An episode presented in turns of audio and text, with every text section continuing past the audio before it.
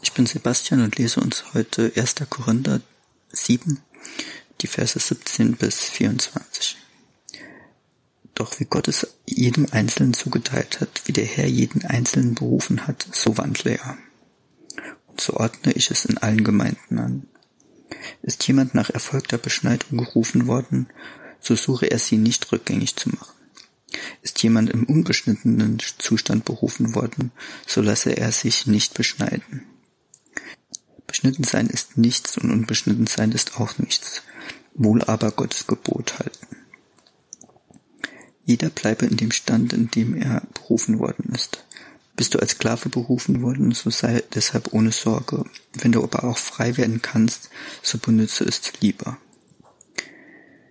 Denn der im Herrn berufene Sklave ist ein Freigelassener des Herrn. Ebenso ist auch der berufene Freie ein Sklave des Christus.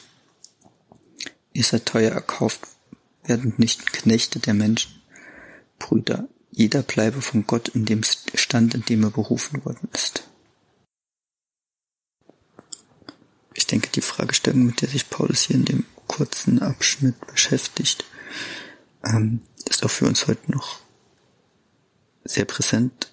Ähm, ja, die Frage ist ja eigentlich durch, ja, durch Christus und ähm, das Christentum war zumindest in der damaligen Zeit, denke ich, sehr revolutionär. Und die Frage ist, muss es nicht eigentlich ein, ja, Art Umsturz geben der Stände? Gibt es überhaupt noch Stände?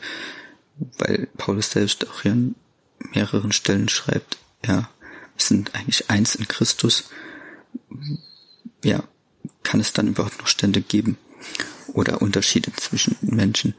Und ja, Paulus sagt hier eigentlich eindeutig, dass es in Ordnung ist und dass Gott ähm, ja jeden Menschen so gewollt hat, wie er ist, in, in, ja, in seiner Position, seiner Stand und seiner Art. Ähm, ja, also Gott ähm, will dich persönlich so wie du bist und ähm, ja an dem Platz, an dem du bist. Ja, vielleicht bedeutet das für uns, dass wir nicht immer nach irgendwas Höherem oder was Besserem streben wollen, was, äh, sondern dass wir in der Situation, in der wir sind, zufrieden sind, in der Situation, in der wir sind, ähm, ja, Gottes Wille äh, ja, trotzdem erfüllen können.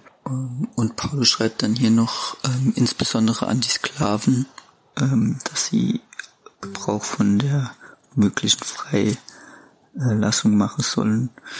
Ähm, ich denke, dass ähm, ja, wir uns fragen können, oder in, ja, in welcher Situation im Moment bin ich nicht zufrieden und wirklich ähm, ja Gott bitte könne, dass er die Möglichkeit gibt, dass wir nicht ähm, uns vielleicht abkämpfen, irgendwie aus der Situation rauszukommen, sondern dass es tatsächlich ähm, die Möglichkeit gibt, ähm, ja, dass Gott uns die Möglichkeit gibt, ähm, da rauszukommen, dass Gott das sozusagen führt. Ähm, und dass wir nicht aus eigener Kraft dann da rauskommen, sondern ja, dass es ähm, durch.